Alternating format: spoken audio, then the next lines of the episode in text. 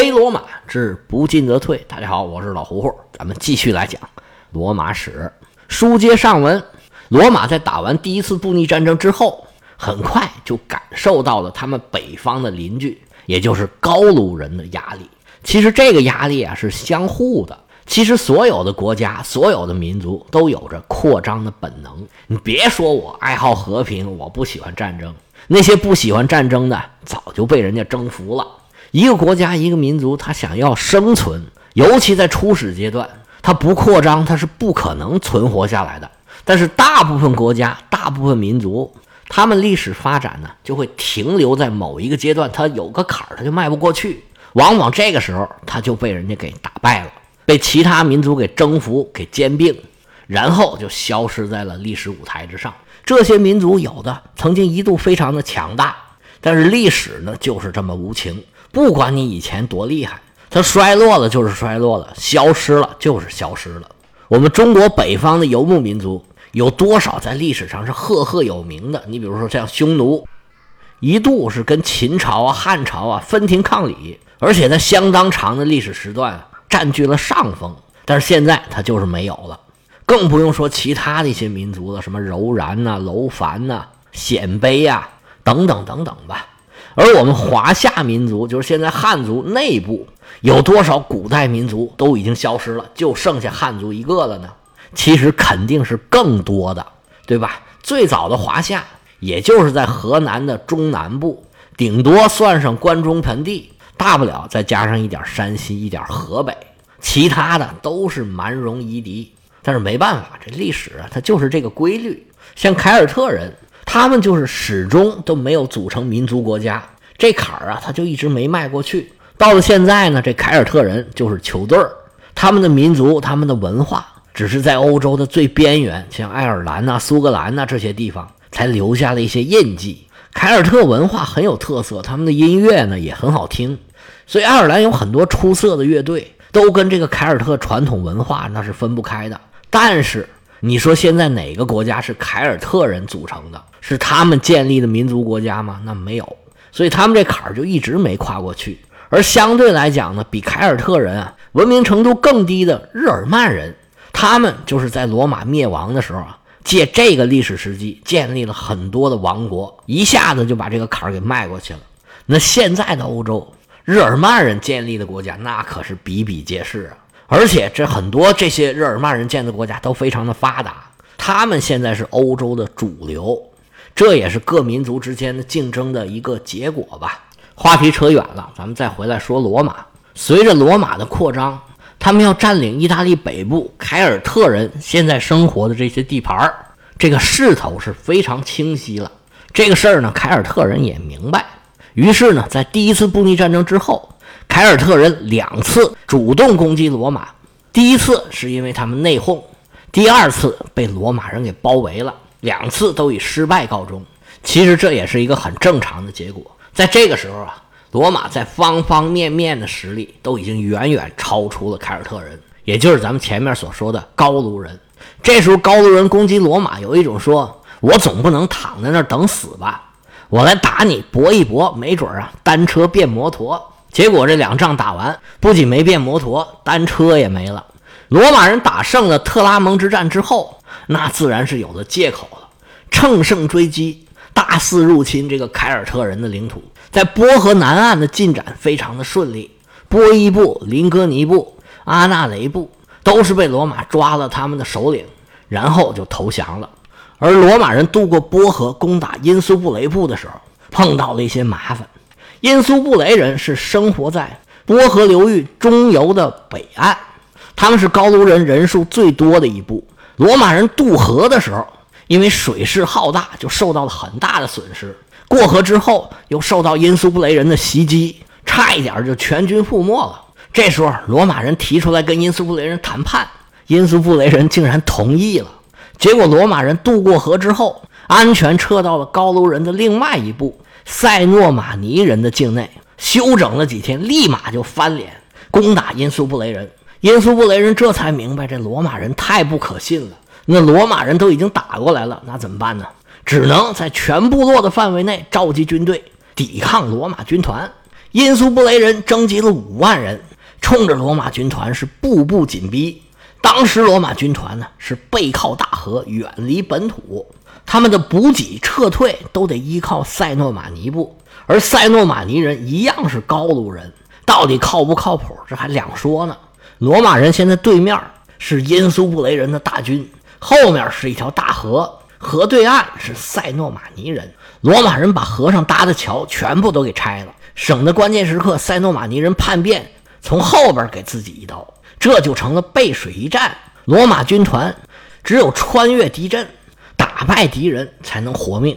好在罗马军团凭借自己的精良的装备和严格的训练，成功突围，依靠士兵和军官的顽强作战，弥补了将军的失误。这次战斗，罗马之所以这么被动，这次战斗的指挥官要负很大的责任。从渡河撤退，一直到最后决战地点的选择。都有很明显的失误。好在罗马军团还是战力更强，靠自己的硬实力取得了最后的胜利。于是因苏布雷人就找罗马谈判，但是罗马人要的并不是一个对等的关系，他们想要的是征服和占领，要因苏布雷人无条件投降。那因苏布雷人肯定不干呢。双方啊这次就没谈成，没谈成怎么办？那就得接着打。第二年，也就是公元前二百二十二年。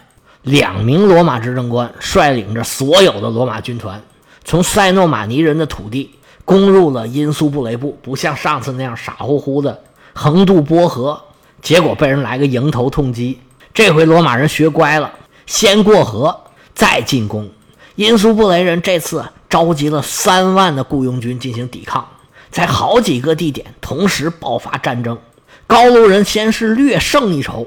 但是最后的胜利还是属于罗马人。执政官马尔库斯·马塞勒斯亲手杀死了高卢国王维尔杜·马鲁斯。另外一个执政官格涅乌斯·西皮哈攻陷了因苏布雷人的首都，叫麦迪奥拉努姆，也就是现在的米兰城。这么一来，这因苏布雷人呢就失去了抵抗的能力。意大利境内的高卢人全部被罗马人给征服了。从这个角度上，把罗马人和希腊人一比，这个差距就出来了。希腊人一直到我们讲的这个时候，时不时都要受到北方蛮族的困扰，尤其是马其顿的国王，有好几个都死在跟北方蛮族的战场之上。我们以前讲基业者战争的时候，色雷斯的国王利西马克斯曾经有一度很强大，但是他呢一直呢也没有往南方来发展，其中有一个原因。就是他经常要受到北方蛮族的侵扰，腾不出手来南下。一直到后来罗马人接管了希腊这一块儿蛮族仍然是一个问题。但是你看，罗马对付蛮族就好像很容易，打了几仗，这高卢人就完全踏实了。打这以后啊，高卢人就再也没有打过罗马的主意。原因说起来也很简单，就是希腊人太不团结了。他们内耗的时候，蛮族就可以趁虚而入。而在意大利就不一样，意大利内部的各个民族虽然也是纷争不断，但是只要有外来的入侵，他们就能团结一致，形成统一战线。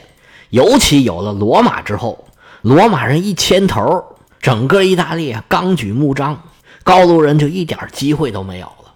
而且罗马呢，它还有一大法宝，就是罗马化。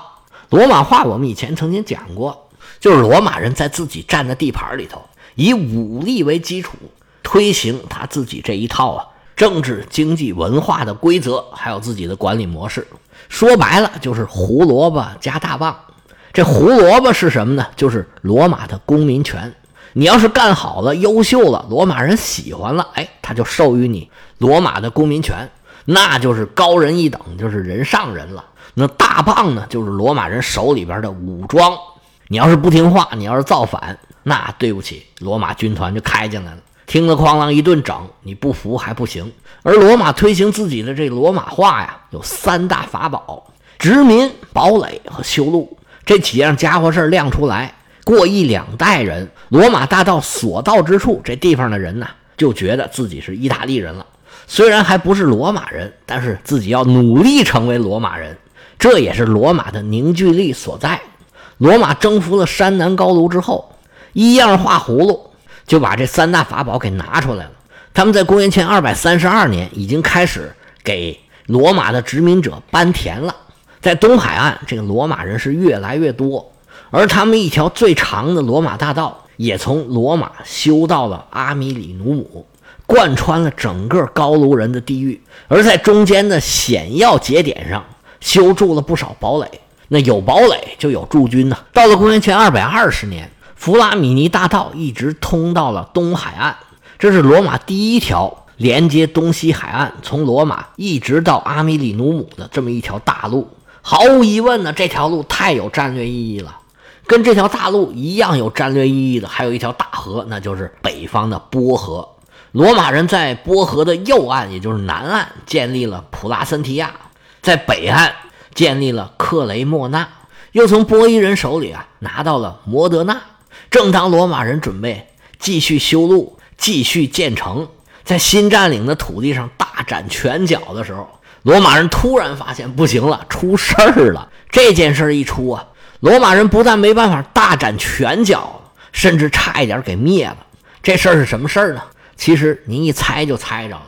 不过呢，我们暂时先不说这事儿，说说这件事儿的起源，那就是迦太基人一直都在干嘛？从第一次布匿战争结束，也就是公元前二百四十一年，到弗拉米尼大道修通，也就是公元前二百二十年。这里大概有二十年的时间。我们前面讲的希腊和马其顿，它的情况呢，就是这二十年时间的基本上的情况。而我们刚刚讲完的这个凯尔特战争，也是在意大利这二十年时间经历的一些主要的事儿。我们前面讲的希腊这段时间的历史，还有刚刚讲的罗马人的凯尔特之战，其实在某种意义上是为我们马上要讲的这个大坨子。提供一个背景，这个大坨子其实就是第二次布匿战争。有人直接把这第二次布匿战争叫做汉尼拔战争。有了前面希腊和意大利的背景介绍，再讲第二次布匿战争，很多事儿就可以直接顺下去了。那周边的事儿讲完了，就该讲本主了。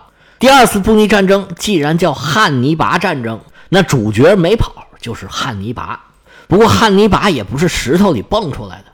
他发动这次战争也有他的背景，最大的背景那当然就是第一次布匿战争了。第一次布匿战争结束是公元前二百四十一年，到第二次布匿战争开始，中间有二十多年的时间，而这二十多年就是汉尼拔成长的二十多年。那在这段时间里边，迦太基这边都发生了什么事儿？汉尼拔是怎么成长起来的呢？这还得从第一次布匿战争对迦太基的影响来说起。我以前曾经讲过，我个人的观点啊，就是第一次布匿战争打完之后，罗马征服地中海世界的这个格局就已经定下来了。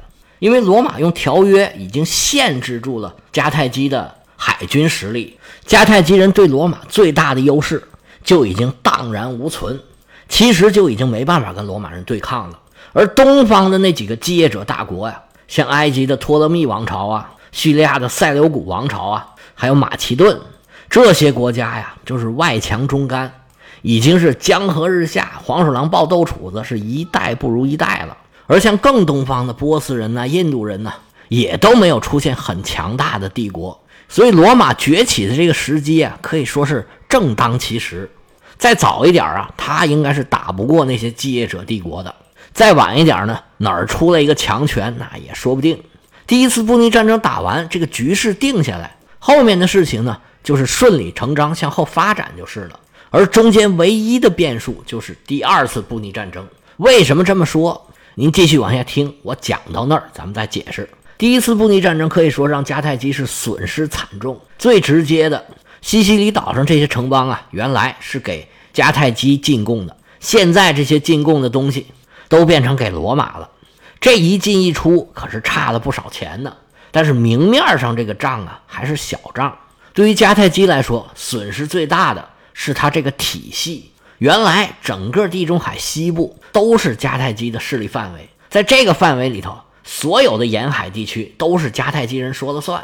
迦太基人通过这个体系可以说是获利颇丰，而且迦太基拥有最强大的海军，沿海地区就没有人敢得罪他们，这就让迦太基人除了自己做生意挣钱之外，可以直接朝这些城邦和商人伸手要钱，这种躺着就能赚钱的感觉实在是太美妙了。但是他们这个美梦呢，终究是没做下去。第一次布匿战争这一打，西西里岛开放了，意大利的海外贸易也完全不受迦太基人的支配了。而且罗马人把萨丁岛和科西嘉岛也给抢走了，而且受到条约的限制，迦太基人的海军已经没法跟罗马人相比了。原来的霸主现在已经沦落到必须跟马赛利亚人、埃特鲁里亚人还有西西里岛的希腊人在同一个起跑线上竞争，而且有时候呢还要受罗马人的欺负。这种感受跟以前比，那可是天差地别呀。不过迦太基人呢，也属于腓尼基人。他们已经习惯了被人欺负，秉承的信条就是惹不起，躲得起。我们会航海，我们可以跑得更远，我们可以躲开所有的强权。有的迦太基人呢，已经出了地中海，跑到大西洋上去寻找新的机会去了。而更多的腓尼基人呢，是说服自己接受这种继承事实：既然打败了，那就按人家画的道道走呗，上什么山唱什么歌。这生意该怎么做还怎么做，而且呢，迦太基人就算这个时候仍然有很大的领地，他们掌握着整个北非的西部，而在西班牙的沿海呢，也布满了迦太基人的殖民地，他们还掌握着大西洋的门户，也就是直布罗陀海峡，这些地方都是风水宝地，要农业有农业，要矿业有矿业，要航海有航海。迦太基人用现有的这些领土。加上他们的聪明才智，还有航海的技能，也能保证迦太基的兴旺发达。大部分迦太基人就是这么想的，但是也有迦太基人呢，深深的担忧。因为你迦太基人怎么想的已经不重要了，重要的是罗马人他们是怎么想的。实际上，在第一次布匿战争之初，被迦太基人抓住的那个雷古鲁斯，也就是在北非登陆的那位罗马执政官，他的想法。就是要征服迦太基，把迦太基变成罗马的属地。其实罗马元老院里头这么想的人可不在少数。而且第一次布匿战争期间啊，当时跟迦太基和谈的时候，就有罗马的元老他不同意，想要继续打，直接把迦太基给灭掉。但是当时的局势呢，还是让主和派占了上风。现在罗马无论是海军、陆军，都比迦太基高上一筹。如果罗马人做好充足的准备。从利利拜乌姆一出发，迦太基其实抵抗不了罗马的这些虎狼之师。现在呢，他们手里啊，也就是握着一个合约，而且呢，罗马的后院有凯尔特人，他的旁边呢有希腊人呐、马其顿人跟他们作对。而且罗马刚刚征服西西里岛，他们的后院呢还没有安顿好。而且呢，罗马人暂时可能觉得很满足，因为在很短的时间里，他们又征服了很多新的土地。这些胜利呢，够罗马人高兴一段时间的。但是罗马人回过神来，缓过味儿来，他下一个目标基本上肯定就是迦太基。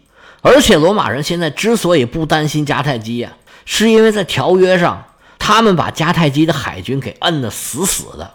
迦太基想要扩军备战，那罗马就有充足的理由对迦太基发动战争。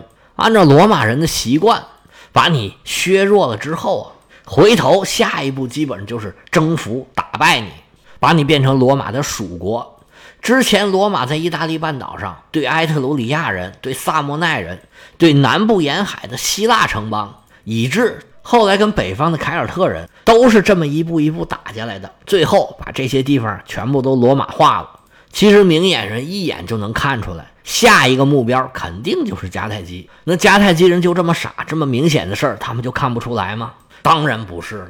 迦太基建国这么多年啊，早已经形成了很多不同的利益集团。